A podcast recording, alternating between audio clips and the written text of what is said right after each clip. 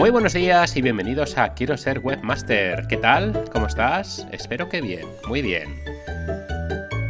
Quiero ser webmaster es un podcast en el que os hablo cómo me gano la vida desarrollando páginas web.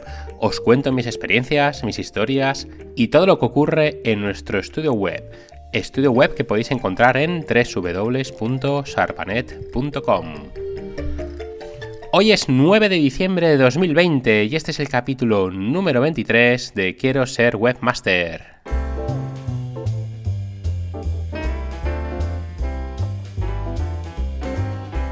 Algunos de vosotros ya sabéis que cada miércoles antes de grabar y publicar este podcast también envío un email. El email lo envío a suscriptores, a clientes y a todos aquellos que por uno o por otro motivo me han contactado, pues pidiendo un presupuesto o, preguntándome o comentando cualquier cosilla de los podcasts. Trato de que sea un email entretenido y sobre todo de interés. La idea de este mailing que hago todas las semanas, eh, ya os comenté que es alinear un poquito pues, este podcast con algo escrito. Y así también me sirve para ver qué funciona mejor y qué funciona peor. Por ahora os diré que me está dando mejores frutos el mailing que el podcast. Pero también es cierto que el email lo leen muchísimas más personas de las que escuchan este podcast. Si queréis daros de alta en la newsletter, podéis hacerlo en www.sarpanet.es barra email. En el email de hoy hablo de un asunto que nos pasa a todos, y es la falta de tiempo en el trabajo.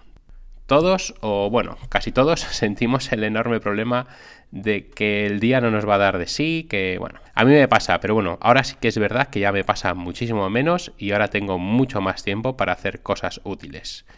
Todo esto viene porque he hablado con un buen amigo, con el que las llamadas rara vez bajan del cuarto de hora, y a los cinco minutos me dijo que tenía que dejarme porque estaba súper liado.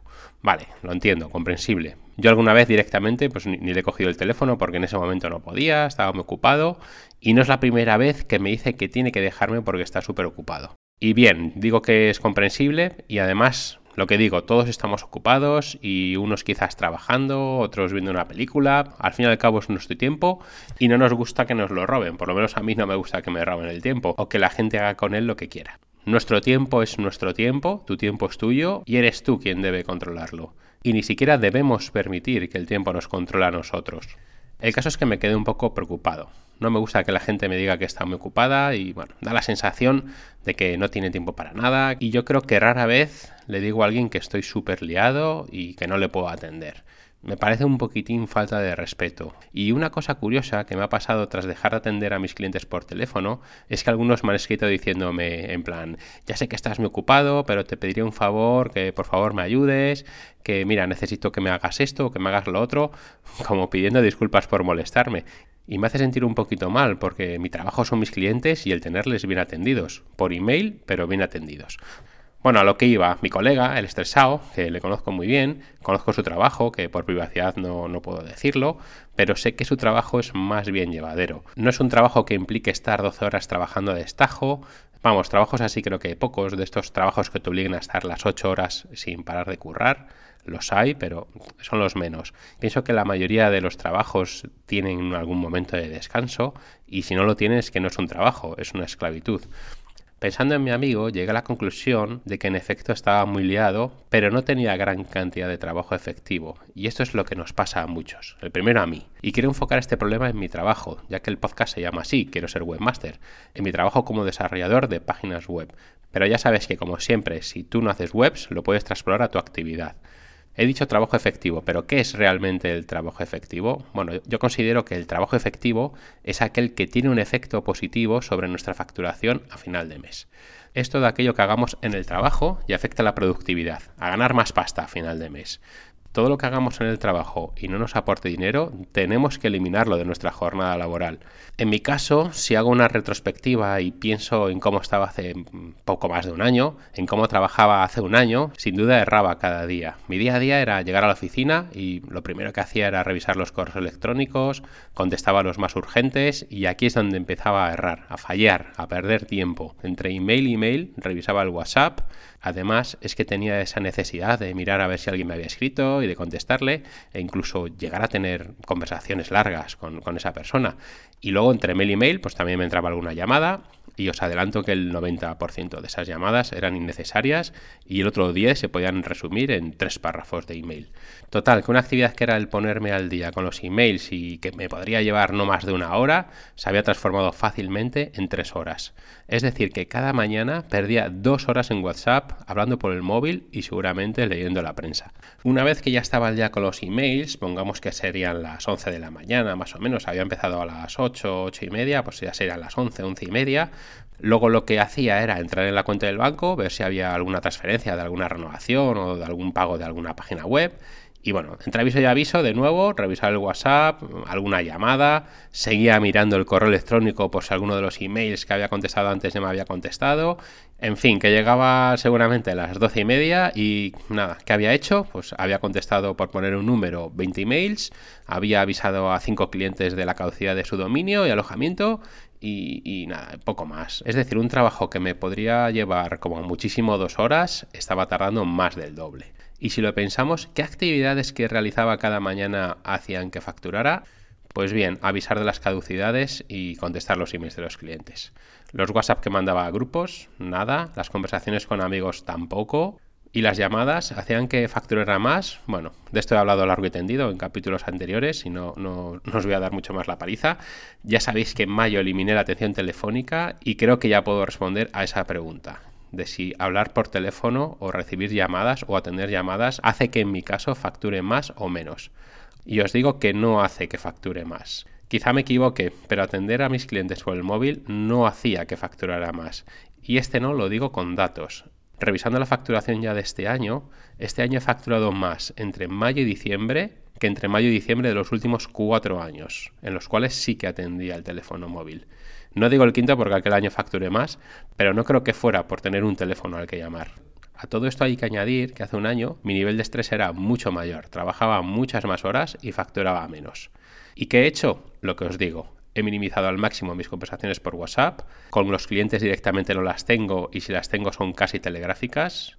Con los amigos prácticamente he anulado las conversaciones por WhatsApp. Las conversaciones de grupos rara vez las leo y si lo hago son en algún momento de descanso o, cuando estoy en el baño. Lo que he hecho en este último año ha sido buscar calidad de trabajo. Lo conté en el email. Cuatro horas de trabajo son cuatro horas de trabajo a máximo nivel. No son dos horas de trabajo, una de teléfono y una de redes sociales, WhatsApp, leer el periódico. Tenemos que eliminar todas aquellas actividades que nos roban tiempo en el trabajo. Una vez que hayamos logrado esto, el eliminar todas estas interrupciones que tenemos y todas esas distracciones, tenemos que dar un nuevo paso. Y este paso es eliminar o minimizar o, bueno, incluso diría optimizar aquellas actividades que no nos reportan tantos beneficios o que no nos hacen facturar tanto como otras. Y diréis, ¿y esto cómo lo hago? Pues muy fácil. Nos sentamos y tenemos que pensar en todas las tareas que hacemos cada día en nuestro trabajo. Tenemos que apuntarlas todas. Apuntar en un papel o en un Word, donde queráis, apuntar todo lo que hacemos cada día. A ver, no hace falta tampoco que os sentéis y, y lo hagáis ahora mismo. Podéis ir apuntándolas durante una semana y anotar al lado el tiempo que le dedicamos a cada una. Al final de la semana vamos a hacer una revisión de todo lo que hemos hecho y de cuánto tiempo nos ha llevado cada tarea. Si nos ponemos a contestar emails, vamos a apuntar el tiempo que estamos contestando emails. Si escribimos por WhatsApp, lo mismo. Si entramos en redes sociales, también apuntamos el tiempo que estamos en redes sociales. Si estamos trabajando desarrollando una página web o la actividad que estéis realizando, apuntad el tiempo que os lleva a hacer esa actividad. Si nos llaman por teléfono, apuntar el tiempo que hemos estado hablando por teléfono. Y lo que os digo, al final de esa semana, cuando ya tenemos todo apuntado, lo que tenemos que hacer es tratar de eliminar o minimizar aquellas tareas que no nos estén aportando nada como autónomos, nada como empresa. Al contrario, lo más seguro es que nos estén provocando más estrés y más improductividad. Seguro que nos están quitando horas de sueño porque tenemos que estar más horas trabajando. Seguramente nos están quitando horas de estar con nuestros seres queridos, con nuestros amigos. Bueno, ahora con el confinamiento pocos amigos podemos ver, pero bueno, ya me entendéis, con amigos, con familia, o incluso estar viendo una película o estar sentado en el sofá leyendo. Todas esas tareas inservibles que no nos aportan nada, tenemos que eliminarlas. Os propongo un reto. Mirad en vuestro móvil el tiempo que habéis dedicado a WhatsApp en la última semana. En el iPhone lo podéis ver en ajustes, tiempo de uso. Escogéis la opción de los últimos 7 días y ya veréis el susto que os vais a dar. Si sois valientes, que espero que lo seáis, dejadme en los comentarios cuántas horas habéis estado hablando por teléfono y cuántas horas habéis estado hablando por WhatsApp. Yo voy a ser valiente y os lo digo. He estado 4 horas y 18 minutos en WhatsApp en los últimos 7 días. Y ojo al dato, que este dato es guapo. 32 minutos hablando por teléfono. De esto sí que me siento súper orgulloso. Mira, del WhatsApp no tanto porque trato de evitarlo y estoy calculando que más o menos es media hora al día lo que me tiro en WhatsApp, que no es mucho, pero ya os digo que lo uso para lo mínimo posible y de forma telegráfica. De lo que sí estoy seguro es que hace un año esa media sería de 2, 3, incluso 4 horas diarias de WhatsApp y de teléfono, pues otra barbaridad. Lo que os digo, miradlo y ponedlo en los comentarios, por favor, así nos así comparamos un poquitín y oye, si veo que hay muchos comentarios dentro de un año, repito este podcast, hablo de lo mismo de este podcast y os invito a que volváis a escribir cuánto tiempo habéis estado en WhatsApp y hablando por teléfono. Veréis que tomar nota de todo lo que os acabo de decir nos va a ayudar mogollón a tomar buenas decisiones. Incluso a mí esto me está ayudando ahora mismo por el tema del WhatsApp, que ahí creo que estoy flojando un poquitín y debo ser más cuidadoso con esta maldita aplicación que nos roba muchísimo tiempo. Vale, guay, hemos escrito todas nuestras tareas y el tiempo que nos lleva cada una. Ahora es el momento de ser serios, de ser responsables, de eliminar o minimizar todo aquello que sea estéril y veréis cómo ganáis tiempo al tiempo. Yo prefiero estar media hora jugando a las Barbies con mi hija que estar media hora hablando por teléfono con un cliente del coronavirus y de lo jodido que está todo. Que bueno, vale, si hablas solo una vez al cabo de la semana, pues bien, oye, hablas un poquitín, tal, pero es que estoy seguro que los que seguís hablando por teléfono, el coronavirus es trending topic en vuestras conversaciones, es el tema más hablado, el tema que más se repite una y otra vez, que esto me pasaba a mí, con, cuando hablaba por teléfono me pasaba, que siempre hablábamos de lo mismo. Eran cientos de horas perdidas al año hablando de lo mismo y sin tener un retorno claro. Ahora bien, cuando ya hemos eliminado de nuestro día a día todas esas tareas tóxicas, que nos puede llevar el implementarlo dos o tres semanas como mucho, sí que os aviso que alguno de, vuestros contactos pues, se va a mosquear por estos cambios tan radicales que vamos a realizar. Por ejemplo, ahora se me viene a la cabeza un amigo que me llamaba siempre cuando iba en el coche, es un chaval que viaja mucho y, y se entretiene durante el viaje llamando a todos los colegas. Así que cuando le dije que había minimizado al máximo el tiempo del móvil, pues oye, el hombre se mosqueó un poquitín y muy rara vez me llama. Antes sí que me llamaba dos, tres veces a la semana y ahora pues nada, igual una vez al mes. Y esto no quiere decir que sea un rancio, no, es que estoy en mi jornada laboral y estoy trabajando. Y si me va a llamar una persona media hora para hablar del fútbol y de cosas que no me van a llevar a nada, pues oye, prefiero estar trabajando que no estar entretenido. Si quieres, cuando acabe de trabajar, quedamos, nos tomamos una caña, dos, tres, las que haga falta, hablamos, nos reímos, pero es que esos momentos en los que estás tan concentrado y, te están molestando, da muchísima rabia. Bueno, cuando ya hemos eliminado de nuestra jornada laboral todos estos robatiempos, ahora es el momento de centrarse en optimizar y maximizar las tareas que realmente son productivas. En el listado que habíamos hecho con las tareas que hacemos cada día, lo que tenemos que hacer ahora es separar en otra hoja las tareas que nos dan pasta y las que no nos dan pasta. Si eres panadero, pues lo que te da pasta es vender el pan, no hacerlo. Si eres abogado, lo que te da pasta son los juicios. Si eres taxista, lo que te llena el bolsillo son las carreras. Si eres, yo qué sé, cantante, pues lo que te da pasta son los conciertos. Em, bueno, en mi caso, a mí lo que me da pasta es hacer páginas web, mantenerlas, los dominios y los alojamientos web de los clientes. Y en un segundo plano estaría también el soporte. Que vale, el soporte no me da dinero, pero hace que mis clientes no se vayan. Y esto es algo que tengo muy claro. La atención al cliente, aunque no se cobre, siempre debe ser la mejor. Bien, listado de tareas, que me voy por las ramas. Toca optimizarlas. ¿Optimizarlas en qué sentido? El primero sería optimizar el tiempo que tardamos en hacer esa tarea. Previamente hemos hecho un buen trabajo eliminando o minimizando todas las posibles distracciones y ya solo con esto hemos dado un paso de gigante. Pero ahora tenemos que buscar, a ser posible, automatizar en la mayor medida lo posible esa tarea. Vale, y me diréis, ¿y cómo automatiza un taxista el llevar a un señorín de Moratalaz al aeropuerto? Pues nada, en este caso no se puede automatizar. Todavía los coches autómatas pues, están en desarrollo y, no son muy fiables a día de hoy. Pero sí que se puede optimizar. Se puede optimizar pues, con una buena conducción, con una música agradable que haga como los de Cabify, que puedes escoger la música que vas a escuchar durante el trayecto. A mí, por ejemplo, me encantaría entrar en un taxi y, bueno, oye, que tenga un suave olor agradable, que el taxista sonría y que me pregunte si quiere que me ponga mi grupo de música favorito. Y, sería una maravilla, ¿no? Ir al aeropuerto escuchando Queen. Yo, si tuviera que ir a menudo al aeropuerto, seguramente le pediría el teléfono para que fuera él que me llevara siempre. Eso es optimizar. Si eres panadero, un ferretero, un albañil, un carpintero, un abogado, un notario, me da igual, todas las tareas diarias se pueden optimizar. En mi caso, como webmaster, ¿cómo he optimizado mis tareas? Pues bueno, lo que he hecho además de dar una respuesta más rápida a cada cliente, de, mejorar la experiencia al cliente acortando los plazos de entrega, gracias a ganarle tiempo a esas otras tareas improductivas, y también de mejorar mi formación, una vez más, gracias a que tengo más tiempo. Y avanzo, la forma de optimizarlas ha sido automatizándolas en todo lo posible. Bueno, miento, no en todo lo posible, pero sí todo lo que he podido con mis recursos. Sé que invirtiendo más dinero en diversos programas podría automatizar más procesos, pues como la creación y envío de facturas, lo cual esto lo hago de forma manual, o el aviso de las caducidades de los dominios, pero lo que digo, quiero haber optimizado gran parte. ¿Y cómo lo he hecho? Eh, utilizando una herramienta fantástica y que os recomiendo que si soléis contestar emails diciendo casi siempre lo mismo, utilicéis esta herramienta. La herramienta se llama Text Expander. Es de pago, ¿eh? pero también hay una herramienta gratuita que es prácticamente igual y se llama Expanso. Os voy a dejar los enlaces en las notas del programa. ¿Y en qué consiste esta herramienta? Bueno, yo creo que el propio nombre Text Expander lo dice, expande textos. Yo lo uso sobre todo para avisar de las caducidades de los dominios y alojamientos de mis clientes.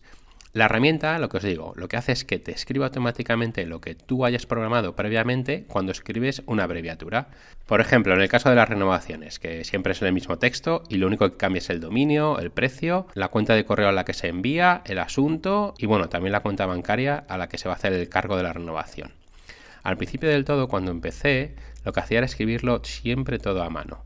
Luego pensé un poco, vi que era una pérdida de tiempo escribirlo siempre a mano y lo que hice en la ficha de cada cliente tenía escrito ese correo electrónico y lo único que tenía que hacer era copiar y pegar en el correo electrónico que le tenía que mandar. Ahora lo que he hecho es que lo tengo todo configurado con Text Expander. Por ejemplo, si tengo que avisar a un cliente que tiene el dominio swancesesy.com, con escribir en el campo del para en el email el texto 1 suances, automáticamente me escribe la dirección de correo electrónico, mediante un tabulador salta el asunto, lo pega y mediante otro tabulador escribe todo el texto del aviso. Es decir, que lo que antes igual tardaba un minuto en hacerlo, ahora tardo 10 segundos. También lo utilizo para saludar en los emails, para despedirme. Por ejemplo, imaginad que tenéis un hotel o un alojamiento rural y siempre contestáis los emails del cliente confirmando la reserva. Si sois listos, ya tendréis esa plantilla y será abrir el documento donde tenéis escrito ese texto, copiar y pegar.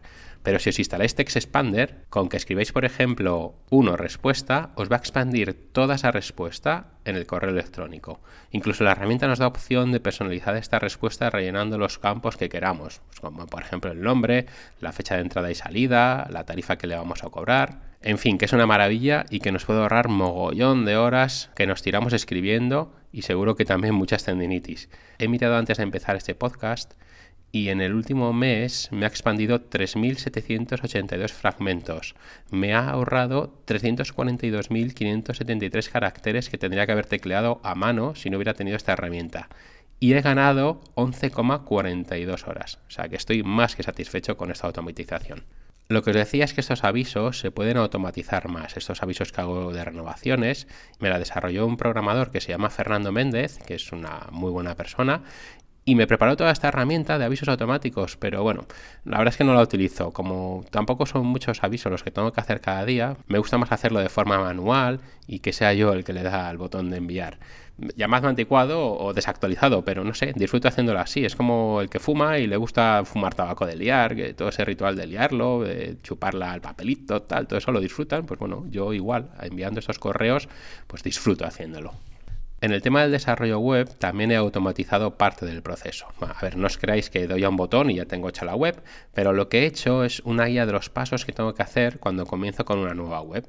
Es una guía muy sencilla donde tengo eso, he escrito todos los pasos que, tengo que dar y gracias a ella pues consigo tener una instalación de WordPress 100% segura, bueno, digamos 99,9 segura, rápida, instalando los diferentes plugins que siempre instalo cuando instalo un WordPress, eh, comprimo el código y bueno, diferentes buenas prácticas que espero y estoy seguro que el propio WordPress irá automatizando según vayan saliendo nuevas versiones de antes no tenía esta guía y cuando empezaba una nueva web pues iba a trompicones y muchas veces se me olvidaba algún paso que dar. En fin, para ir acabando, Os voy a dar algunos ejemplos de tareas que podemos eliminar de nuestra jornada laboral y nos van a ayudar tremendamente a ganarle tiempo al tiempo, a ser dueños de nuestro tiempo y a poder llegar a optimizar nuestras tareas más productivas gracias a tener más tiempo para pensar en ello. Os las voy a decir tal cual las he puesto en el email semanal.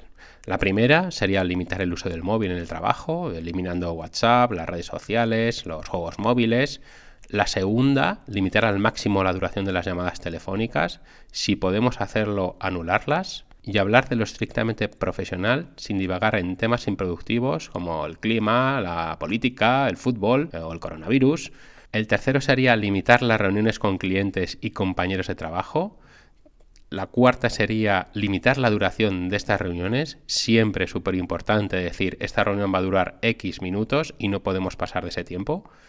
El quinto sería aprovechar los trayectos en coche o en transporte público para formarnos. Si vas conduciendo puedes aprovechar y ponerte podcast en el móvil. Si viajas en transporte público, aprovecha también, puedes escuchar estos podcasts con, tus cascos o puedes leer libros de tu interés, lee artículos y, y, visita webs relacionadas con tus quehaceres diarios. El sexto sería no fumar en el trabajo, ahí vas a ganar salud y tiempo. Y la séptima y última, ponerse horarios. No te permitas tener hora de entrada, pero no de salida. Es improductivo y nos lleva a la procrastinación al ver que tenemos muchas horas por delante. Y bueno, si vosotros tenéis algún consejo más, os invito a que también lo pongáis en los comentarios. Si habéis eliminado alguna tarea inútil de vuestra jornada laboral, pues os invito a que la pongáis en los comentarios. Y bueno, hasta aquí el podcast de hoy. Espero que os hayan servido mis consejos, siempre venidos de la experiencia y del aprendizaje. Ganadle tiempo al tiempo en vuestra jornada laboral y ese tiempo invertidlo en mejorar vuestra productividad y siempre, siempre invertidlo también en formaros. Sin una formación continua, ningún profesional de ninguna profesión crece como trabajador ni como persona. Muchísimas gracias como siempre por escucharme, por darme vuestro feedback, vuestra opinión. Ya sabéis que podéis dejar vuestros comentarios o seguirme desde la plataforma que utilicéis para escuchar este podcast. También podéis recomendarme a vuestros amigos y si escucháis este podcast desde la web quiero ser webmaster.com, también podéis dejar ahí un comentario en el capítulo. Hasta el próximo miércoles y muchísimas gracias como siempre por estar ahí. Disfrutad del día, de la semana y como siempre, cuidaos mucho.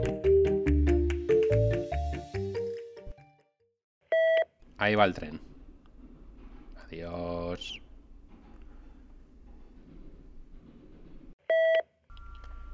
Ahí está el tren otra vez. Y un coche.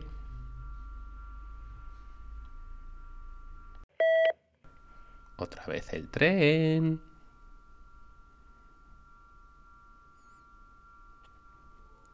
Qué bonito es el clean clean. Ya hemos perdido el tren otra vez.